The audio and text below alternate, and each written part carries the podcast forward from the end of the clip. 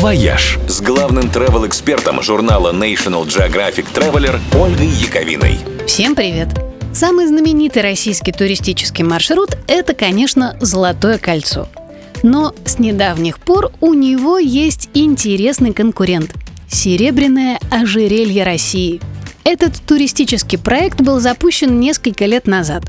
Он объединяет лучшие маршруты по русскому северу и западным границам страны – в отличие от Золотого кольца, серебряное за один вояж не осмотришь. В проекте участвуют 20 городов из 11 регионов.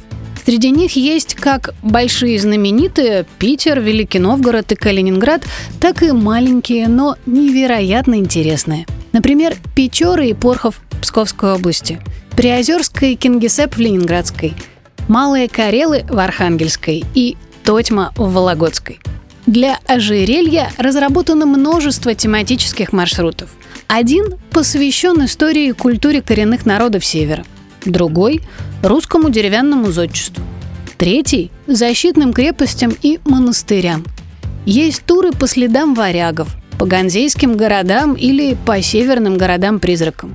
А в этом сезоне участники «Серебряного ожерелья» запустили собственную программу лояльности – все лето и осень за путешествия по ним будут начисляться баллы, которые можно будет обменивать на сувениры и всякие приятные плюшки. Чтобы заработать очки, нужно зарегистрироваться на сайте russiatravel.club и отмечать там посещение туристических центров и музеев в регионах участников. А среди тех, кто наберет самое большое количество баллов, в конце года разыграют призы – но главный приз, конечно, бесценное впечатление, которое вы привезете из таких поездок. Его получат абсолютно все. «Вояж» – радио 7 на семи холмах –